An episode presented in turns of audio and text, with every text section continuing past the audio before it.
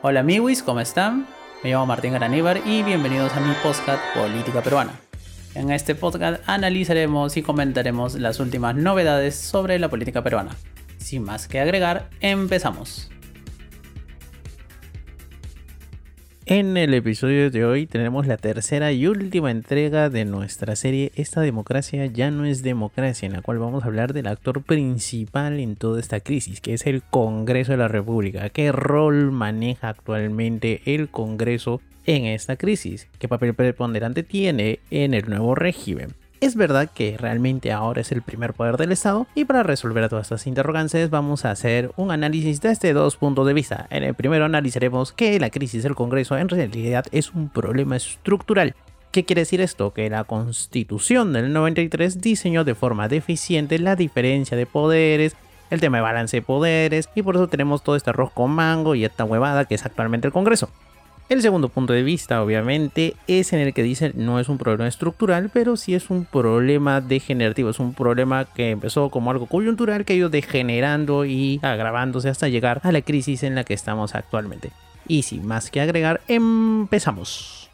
Y bueno, empezamos primero lo primero, así que a responder las preguntas que nos hemos planteado al inicio del podcast, ¿no? En este caso, ¿qué papel tiene actualmente el Congreso en el nuevo régimen, no? Esta pregunta se resuelve prácticamente sola porque es evidente que el Congreso maneja o tiene, mejor dicho, un rol principal y preponderante en la estructura del nuevo régimen. El Congreso hace y deshace lo que desea, aprueba las leyes que tienen sin ningún tipo de contrapeso porque los contrapesos que generalmente estarían en el lado del Ejecutivo ahora prácticamente han desaparecido. porque desaparecen? Obviamente porque el Ejecutivo no tiene bancada, no tiene fuerza, depende literalmente para su supervivencia del Congreso y en ese caso, pues o Torongo no come Torongo, mejor dicho, ellos agarran y dicen, bueno, me meto con estos causas porque después me vacan y hacen cualquier cosa. Y como legalmente hablando, la vacancia sigue siendo por la causar que se les dé la reverenda gana, lo que el Congreso quiera definir como incapacidad moral permanente, y las cuestiones de confianza están restringidas a interpretación del propio Congreso, pues el Ejecutivo ahorita prácticamente no tiene ninguna herramienta para hacer algo, salvo que Dina renuncie, que eso es ahora prácticamente improbable con la cantidad de juicios que tiene, para que proceda un adelanto electoral, pero como también hay dudas respecto a si el adelanto electoral sería general o solamente presidencial, pues el Congreso prácticamente no teme nada, porque al final ellos son los que interpretan en la ley. Y ese es un gran problema, ¿no?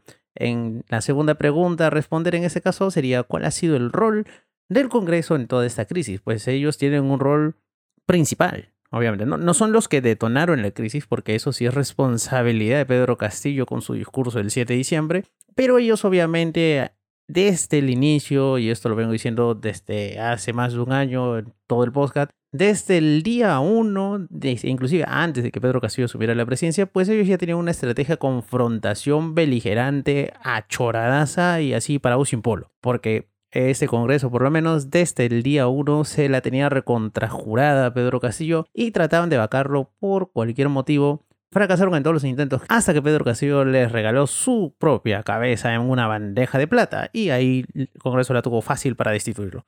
Pero esa es otra historia, ¿no? Entonces el rol del Congreso en esa crisis no solamente es principal, protagónico, preponderante, sino que también han sido algo que ha agravado aún más la crisis. ¿Por qué? Porque cuando también empezaron todo el tema de las protestas sociales, políticas, ¿no? La crisis política derivada de los acontecimientos del 7 de diciembre, pues el Congreso no tuvo mejor idea que seguirla cagando, obviamente. Entonces, ¿qué hizo el Congreso? El Congreso no cumplió con ninguna expectativa, no aprobó ningún adelanto electoral, no reconoció ninguna mea culpa, no asumió su responsabilidad política en esta crisis que es eminentemente política, sino que se entornillaron y dijeron nos quedamos a casa del 2026 y literalmente le importó tres pepinos la opinión mayoritaria de los peruanos, que diferentes encuestas han revelado que quieren que se vayan todos y que también se vayan los congresistas, pero ellos no, obviamente no, nada que ver. Entonces su rol no solamente es protagónico de los que iniciaron la crisis, o por lo menos propiciaron todo el ambiente para que la crisis estallara aquel 7 de diciembre cuando Castillo dio su discurso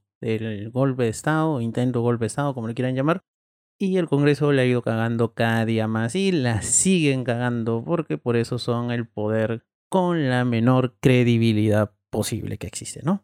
Y eso nos lleva a responder la última pregunta que nos habíamos planteado antes de pasar al análisis ya más de fondo, que es qué rol tiene el Congreso actualmente, ¿no? Si es el primer poder del Estado y por desgracia habría que decir que sí, ¿no? En teoría, la Constitución de 1993 divide al Estado en tres grandes poderes, en el Ejecutivo, Legislativo y Judicial, crea como 8 o 9 organismos constitucionalmente autónomos, pero los poderes del Estado generalmente son tres, y entre ellos hay un tema de coordinación, contrapesos y diálogo, ¿no? Se supone que los tres poderes están equilibrados, se vigilan unos a otros y esto evitaría de que alguno de estos poderes del Estado pues tomara protagonismo o adquiriera mayor poder. Eso hasta que llegó este Congreso actual y empezaron a modificar leyes. Como ya lo he dicho en otros podcasts, este Congreso aprendió muchísimo del Congreso de mayoría fujimorista, el Congreso que disolvió Vizcarra, y del Congreso temporal, el Congreso en el que estaba Merino compañía, por ejemplo. Han aprendido mucho de esos errores y ya este Congreso salió como que, digamos, más preparado para ese tipo de coyunturas y han sobrevivido a este choque entre el Ejecutivo y el Legislativo y obviamente ellos han emergido como los ganadores y ahora literalmente son el primer poder del Estado, ¿no? Hemos pasado de facto de, una, de un presidencialismo atenuado, un semipresidencialismo, bueno, el arroz con mango que hemos tenido, ¿no? Porque somos entre un modelo presidencialista y un modelo parlamentario y ahora prácticamente hemos pasado a un modelo 100% parlamentario, bueno, no 100% parlamentario, por un modelo bastante fuerte en el que Parlamento es el primer poder del Estado. No digo porque en la Constitución aparezca primero la definición o la estructura del, poder legislativo, sino por peso, ¿no? Eh, pesa más el legislativo que los otros poderes del Estado porque ellos hacen lo que les da la gana, no tienen control judicial sobre las decisiones que adopte el Congreso y obviamente son intocables y no se les puede hacer prácticamente nada. Porque como repito, el Ejecutivo ahorita tiene una limitación muy fuerte respecto a lo que puede presentar, ¿no? Digamos, este, este, en este tema de los balances y contrapesos, no puede presentar cuestiones de confianza, no puede presentar algún tipo de iniciativa parlamentaria, como lo podía hacer antes. Entonces, el Ejecutivo está muy limitado por el propio Parlamento. El Parlamento puede hacer lo que les da la gana, pero el Ejecutivo no tiene estas herramientas como que de contrapesos. Entonces, por eso es que llegamos a la conclusión de que actualmente, como está estructurado de facto el Estado peruano, pues el Congreso es el primer poder del Estado. No hay más que decir al respecto. Ahora pasamos a la parte central, ¿no es cierto? Este, en primer lugar vamos a ver la crítica que dice que modelo parlamentario que tenemos está mal diseñado desde el origen, que es un problema, como decía, estructural. ¿Por qué decimos que es un problema estructural? Porque desde la concepción de diseño, separación de poderes, de equilibrio, de diálogo, ¿no? Y de cooperación, que en teoría eso es lo que la Constitución buscaba. Esto lo que ha hecho es darnos un Congreso de pésima calidad desde el día 1 y vemos las consecuencias a día de hoy. Entonces, en primer lugar, tenemos que tener en cuenta, está mal diseñado porque, por ejemplo, es un Congreso unicameral. ¿Eso qué quiere decir? Que solamente hay una Cámara. Históricamente en el Perú ha habido un bicameralismo. Eso quiere decir que siempre han habido senadores y diputados, cada uno con cuestiones diferentes. Y digamos, la Cámara de Diputados era la Cámara principal, era la mayoritaria, en la que se batían leyes, se proponían cuestiones de confianza y se aprobaban la gran mayoría de las leyes y cuestiones de gobierno. Y ya en la Cámara de Senadores, generalmente era una Cámara reflexiva, iban a segunda votación las leyes que se aprobaban en la Cámara de Diputados. Y al ser una Cámara más reflexiva y en teoría compuesta por personas más idóneas, ellos escogían, digamos, a cargos más altos, ¿no? Por ejemplo, la elección del Contralor o la elección de los magistrados del Tribunal Constitucional corresponderían a la Cámara de Senadores. En este caso, la Constitución del 93 eliminó todo eso, es un Congreso unicameral y obviamente eso nos da a entender la baja producción legislativa o la baja calidad en la producción legislativa porque Pongamos un ejemplo. El Congreso, como ha venido siendo muy costumbre últimamente, aprueba una ley que es una porquería o es una lágrima. Lo manda para publicación, el Ejecutivo la observa y en teoría regresa. El Congreso teóricamente debería de reflexionar y volver a debatir o volver a enviar ese proyecto de ley a comisión para que se modifique, se arregle y pueda volver a ir. Pero ¿qué pasa con los últimos congresos? Por lo menos con los últimos tres congresos. 2016-19, del, 2021 y el congreso actual, ¿no? 21 hasta quién sabe cuándo. teoría hasta el 26. Aprueban una ley, observada por el Ejecutivo, regresa y ¿qué ha pasado en la mayoría de los casos? La aprueban por insistencia. ¿Esto qué quiere decir? Que no debaten nada, no reflexionan nada, no revisan nada, simplemente los aprueban por insistencia. Con el mismo nombre lo dice, pues se ponen tercos y porfiados y ellos dicen a la mierda, vamos a aprobarlo de todas maneras. ¿Por qué? Porque me da la gana. ¿Qué pasa cuando el Congreso vuelve a votar esta ley que ha sido observada por el Ejecutivo y la prueba, tal cual está, sin ningún cambio? Pues se aprueba por insistencia. Y se publica en el diario oficial peruano y al día siguiente de su publicación, o en algunos casos en una fecha posterior, diferida, ya es plenamente vigente. Ese es un primer caso, por ejemplo, ¿no? La otra es la poca representatividad que tiene el Parlamento actual. Desde el diseño de la Constitución del 93 hemos pasado de 100 congresistas a 130 congresistas, lo que hace que la representatividad de los congresistas sea muy, muy escasa, ¿no? Entonces, cuando literalmente uno quiere escribirle a su congresista, uno no sabe quién es su congresista porque el problema aquí radica en que estos congresistas representan a tanta población que al final no representan a nadie. Y ese es un problema. También cuando se creó la constitución del 93, un problema ligado a esta de la poca representatividad era los distritos electorales. Cuando se implementa la constitución del 93 en el Perú, se creó un distrito electoral único. ¿Esto qué quería decir? Que todos los peruanos escogíamos a los 100 congresistas de aquella época. Esto que hacía ver de que los congresistas de Lima, o por lo menos Lima como circunscripción electoral, cosa que no existía porque éramos un distrito electoral único, pero digamos por diferencias geográficas sí había nombre de congresistas, entonces era una cacería y una brutalidad absoluta. Lima decidía muchísimos parlamentarios y después se trató de arreglar creando los distritos electorales que tomaron simplemente en cuenta las regiones, aumentaron a 120 congresistas, después aumentaron a 130, ahorita están en 130 y se debería, aunque sea una opinión muy impopular, aumentar el nombre de parlamentarios. Esto de los distritos electorales es un problema muy, muy, muy, muy, muy, muy gordo. Y es un problema mayor que va ligado a la poca representatividad que cuentan actualmente los congresistas hasta el día de hoy. Y lo último, lo que terminó, por decir, la cerecita del pastel dentro de la desgracia la estructura del Parlamento que tenía, por ejemplo, la Constitución del 93, como fue concebida, fue el del voto preferencial, ¿no? Con el voto preferencial, Fujimori lo que buscaba era más que nada debilitar a los partidos políticos tradicionales y lo logró objetivamente porque el voto preferencial hace de que uno no compita, digamos, los que son candidatos al Congreso no vayan a ayudar al partido, ¿no? No les interesa el partido, les interesa a ellos mismos y su número. Dependiendo de qué número les dan, la gente paga mayor o menores cantidades. Ya es harto conocido que muchos disque partidos políticos se subastaban los números de los candidatos a congresista, ¿no? Por el tema del voto preferencial. Es más, hay muchos candidatos al Congreso, y esto lo vemos en todas las elecciones,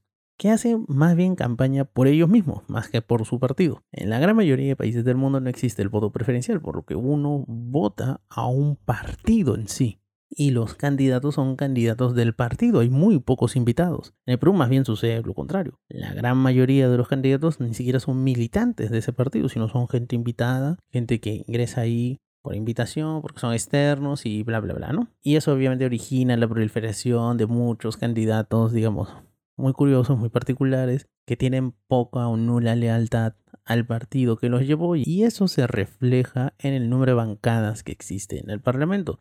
Parlamento ingresa, por ejemplo, con 5 bancadas y terminan con 10 bancadas. Creo que ahorita van por 12 bancadas en el actual Parlamento cuando ingresaron como 7 grupos parlamentarios. Y esto explica mucho el tema del transfugismo, la renuncia a bancadas, ¿no es cierto? Porque ya no representan a partidos sino a individuos. Y eso va ligado mucho a la calidad del Parlamento. Entonces, esta serie de cuestiones hacen de que veamos de que no es un problema coyuntural o no es un tema de que ahora último tengamos muy malos representantes al Congreso, sino de que esta, digamos, degradación en la calidad parlamentaria es un problema estructural, tiene un problema de raíz. Y el problema de raíz está en la Constitución de 1993 como fue diseñada, ¿no? ¿Cuál fue el objetivo que se buscaba en esa época? Obviamente debilitar a los partidos políticos tradicionales que existían, fomentar el individualismo y tener un parlamento medianamente débil en contraposición con lo que en la época era un ejecutivo muy fuerte, ¿no? Entonces era muy fácil comprar lealtades o por lo menos incentivar a que personas disque independientes, pero funcionales al gobierno de turno, ingresaran al Parlamento porque se podía hacer con el tema del distrito electoral único, el voto electoral. Entonces, y como decía, esos congresistas representaban mucho o abarcaban mucha representación y al final no terminaban representando a nadie, salvo los intereses del gobierno de turno. Eso se vio mucho en el Parlamento 95-2000 y el 2000-2001, que fue el Parlamento que salió con la elección del 2000, que al final hubo el adelanto electoral y bueno, solamente duraron hasta el 2021, ¿no? Entonces esa es la primera crítica, digamos, al problema estructural, ¿cierto? La segunda crítica más bien va a que tenemos un Congreso de mierda porque es un proceso degenerativo, ¿no? Este, como lo explicaba anteriormente, la Constitución del 93 privilegia el individualismo vía voto preferencial, debilita partidos políticos, que era lo que buscaba, ¿no? Pero esto más bien es lo que Fujimori eh, fomentó en aquella época la destrucción de partidos, la primacía de individuos y que se quebraran o se dejaran de lado algunas agendas políticas, ¿no es cierto? Entonces vemos que en el Parlamento más bien los congresistas en vez de representar a partidos políticos representan a intereses individuales. Entonces esto ha sido algo que ha ido degenerándose en el tiempo y cada vez es más común ver congresistas que responden a intereses particulares antes que a intereses, digamos, nacionales o intereses partidarios o a intereses ideológicos políticos. No responden a nada de eso, entonces eso obviamente te explica que es un proceso degenerativo y esto lo vemos muy marcado desde el Congreso de 2016, ya el, Congreso, digamos, interino, ¿no? El del medio, el del 2010, el del 2020-21, también fue malísimo y con este ya la cerecita del pastel, ¿no? Porque esto, los congresistas actuales ya son descarados. Entonces, con el Congreso unicameral también se fomentan este tipo de actividades, ¿no es cierto? Este tipo de actitudes. ¿Por qué? Porque las comisiones, digamos, son muchas y los congresistas no pueden estar en dos lugares al mismo tiempo, entonces al final los congresistas guiados más por sus agendas particulares que por agendas partidarias o políticas, privilegian más una comisión que otra. Por eso eh, no es raro ver actualmente que haya comisiones que tienen un quórum casi vacío en el que ni siquiera se presenta el presidente de la comisión. Porque digamos, hay comisiones que son más importantes, otras menos importantes, pero al final todas cumplen una función dentro de la labor parlamentaria. Entonces esto se da muy a menudo. Por eso las comisiones no avanzan y por eso al final se aprueban leyes que son una lágrima. Esto también implica que haya muy poco debate, al haber muy poco trabajo en comisión, al haber muy poco informe técnico en el debate, como ya los congresistas que están actualmente responden a agendas particulares antes que a agendas partidarias, pues no se debate mucho en realidad, ¿no? Salvo algún tema coyuntural muy importante en el que la gran mayoría de congresistas están presentes, pues no se debate mucho estos temas, entonces el debate es pobre, la calidad de los proyectos de leyes de iniciativas de congresistas también son pobres y esto también se ve en el tema de que si el debate es mediocre, los planteamientos son mediocres. Al final la aprobación aprueban cualquier porquería y como ya lo dije anteriormente, el Ejecutivo observa la norma y al final este Congreso, que está lleno de gente, digamos, que vela simplemente por intereses particulares, pues lo aprueba por insistencia. La aprueba por insistencia ya el Ejecutivo no puede hacer absolutamente nada. Entonces, otro punto también, digamos, dentro de esta degeneración del Parlamento, ¿no? Como dicen por ahí, de cuándo se jodió el Parlamento, cuándo se fue la mierda el Congreso, pues también tenemos que ver que se han normalizado eh, ciertas malas prácticas parlamentarias. Y esto se aprueba vía reglamento del Congreso. Por ejemplo, la Junta de Portavoces hace y deshace lo que les da la reverenda gana, y ahí a veces ni siquiera respetan el reglamento del Congreso. Otra cosa son también las decisiones de la mesa directiva, ¿no? Muchísimas decisiones polémicas de la mesa directiva también se han aprobado y es como si estuviera tallado en piedra. Entonces esa es una mala praxis parlamentaria, por ejemplo, exonerar a proyectos de ley de dictámenes de comisión o priorizar ciertas votaciones de proyectos de ley que no pasan o no han cumplido el procedimiento regular que está justamente establecido en el reglamento del Congreso, pues no lo no lo cumplen, ¿no? Porque están priorizando algún interés particular en general y hay algún congresista que tenga buena maña, tenga buen lobby, entonces prioriza esas aprobaciones o esas exoneraciones de comisión. Eso es algo muy, muy, muy común Y es una muy mala costumbre porque en teoría solamente se deberían exonerar de comisión ciertos casos puntuales, pero esto ya es una práctica generalizada. Por ejemplo, la agenda parlamentaria también, como se debate, la agenda parlamentaria también es otro punto muy candente y donde la Junta de Portavoces y la mesa directiva, etapas diferenciadas obviamente, pues ponen la agenda que les da la reverenda gana. Y esas son malas prácticas parlamentarias que, como digo, no han empezado en el Congreso de ahora, han empezado hace mucho tiempo, pero se van institucionalizando, por así decirlo, poco a poco y al final ya quedan talladas en piedra y los congresistas actuales reciben todo ese background de malas prácticas y para ellos es lo más normal del mundo. Para los oficiales mayores o para la gente que ya está trabajando años en el Congreso, ¿no? Recordemos que muchos asesores parlamentarios o congresistas actuales, especialmente en el Partido Fuerza Popular, o han sido parlamentarios en periodos anteriores. Entonces, esa gente sabe mucha maña de esto, ¿no? Que como digo, son malas prácticas parlamentarias, mala práctica parlamentaria que ya está institucionalizada. Entonces, si lo vemos desde un lado o desde el otro, ¿no? desde el problema estructural o desde el problema degenerativo, que son las dos opciones que hemos estado planteando en este podcast, pues al final tenemos en cuenta que todos al final tienen un factor común. ¿no? O sea, tanto si lo vemos como un problema estructural como un problema degenerativo, su punto máximo, digamos, el punto máximo, digamos, de degeneración de la labor parlamentaria llegó con la desgraciada reforma política del año 2019. Tal vez lo hicieron con la mejor intención del mundo, pero los resultados han sido una desgracia más que nada por el tema de la no reelección de congresistas. Ese es un error garrafal, porque tomémoslo desde cualquier lado, ¿no? Desde un problema estructural o un problema degenerativo, eso le ha dado a los parlamentarios a partir del Parlamento del 2020-21 y del actual, del 21-26, cero incentivos para hacer bien su chamba. Por lo menos antes los parlamentarios tenían un ligero incentivo para hacer bien su chamba, o medianamente bien su chamba, o dar la apariencia de que hacían bien su chamba. ¿Por qué? Porque había el tema de la reelección. Podían lanzarse a la reelección, unos cuantos eran reelegidos, de hecho la tasa de reelección era bajísima, pero en fin, ¿no? en el imaginario popular, y esto fue un tema que lo propició el gobierno Vizcarra en aquella época, ¿no? Que también muchos congresistas que ya tenían mucho tiempo se lo ganaron a pulso, ¿no? Esta imagen de que eran comechados, de que no hacían nada, que era parcialmente cierto, y que simplemente eran un lastre más que una ventaja tener a congresistas experimentados, gente que haga carrera política.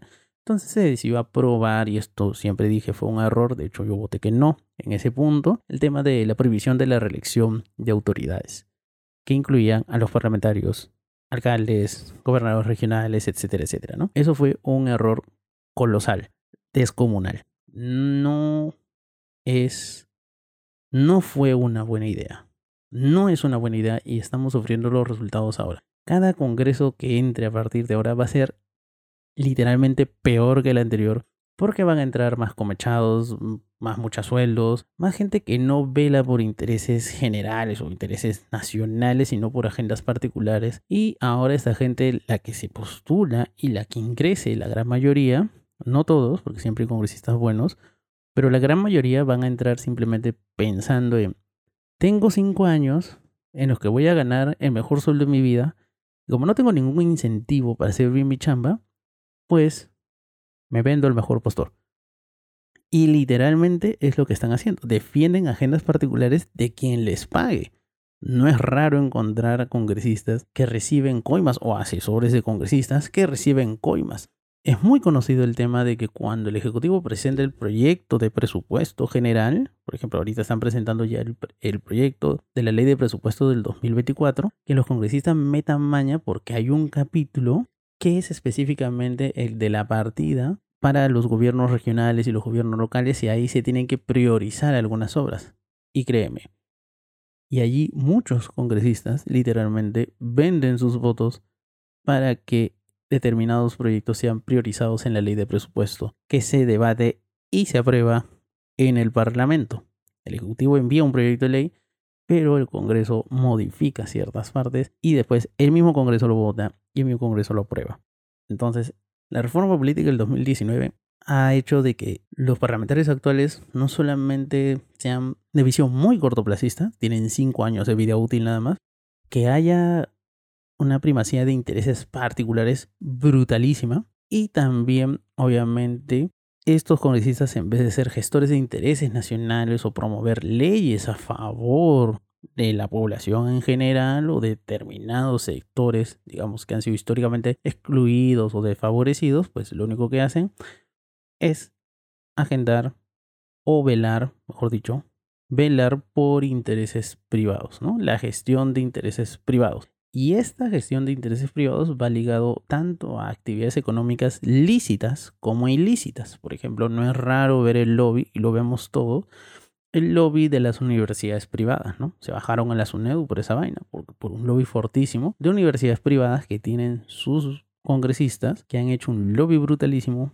para bajarse la SUNEDU y volver al modelo anterior de universidades que existía antes de SUNEDU, ¿no? O sea, las universidades bambas, estas que estafan a los, jóvenes, exactamente esa, ¿no? Lo vemos también con el tema de los de las pesqueras, de las mineras legales, ¿no? Y también tenemos el tema de la gestión de intereses de actividades ilícitas, ¿no es cierto? O sea, no es raro encontrar congresistas que hagan lobby, por ejemplo, con el tema de los mineros ilegales, de los madereros ilegales, la ley que formalizó un montón de taxis colectivos, ¿no? Y también los de los intereses gremiales, ¿no? Que digamos, no es que sea una actividad lícita o ilícita, pero por ejemplo hace poco el Congreso también está debatiendo y parece que ya va a aprobar una ley que van a restituir a miles de docentes que fueron cesados luego de que estos docentes desaprobaran el examen que tenían que pasar para convalidar sus plazas de docente, ¿no? Entonces eso va también atenta contra una reforma educativa que se inició desde la época de Humala y que más o menos prosiguió hasta que Pedro Castillo.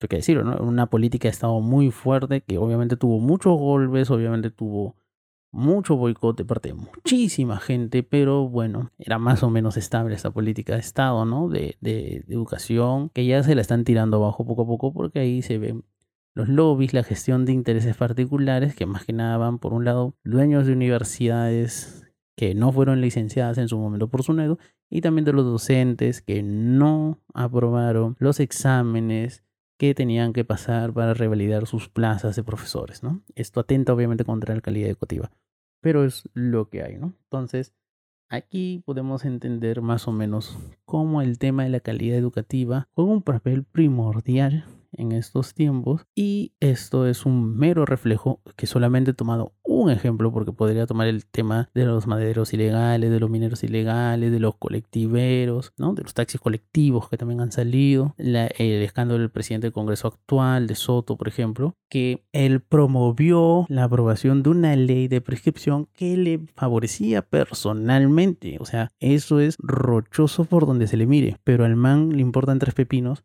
y, por ejemplo, lo que explicaba con el tema de la educación es un ejemplo palpable, conocido y un caso muy concreto de cómo la gestión de intereses particulares es lo que prima actualmente en el Congreso, ¿no? Y sea desde una crítica u otra, como decía, desde la crítica que es un problema estructural, de la crítica que es un, ha sido un problema degenerativo, pues eso es el resultado de, una, de un mal diseño y una mala gestión de las prácticas parlamentarias. Entonces, sea de un lado o del otro, esta reforma política del 2019 terminó por matar lo que quedaba más o menos de bueno del Congreso y por eso es que tenemos el Congreso actual que tenemos. Y créanme cuando les digo que el siguiente Congreso será peor. Entonces, sea cual sea el análisis que ustedes prefieran, el estructural o el degenerativo, pues no hay ninguna duda en que el Congreso actual es una lágrima, no representa casi nadie, tiene serios problemas de legitimidad y beneficia más bien agendas particulares antes que agendas partidarias o agendas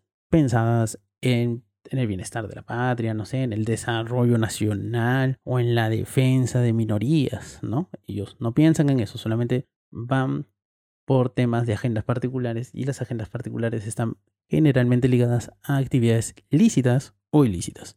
Y bueno amigos, este ha sido el último episodio de la mini temporada de Esta democracia ya no es democracia.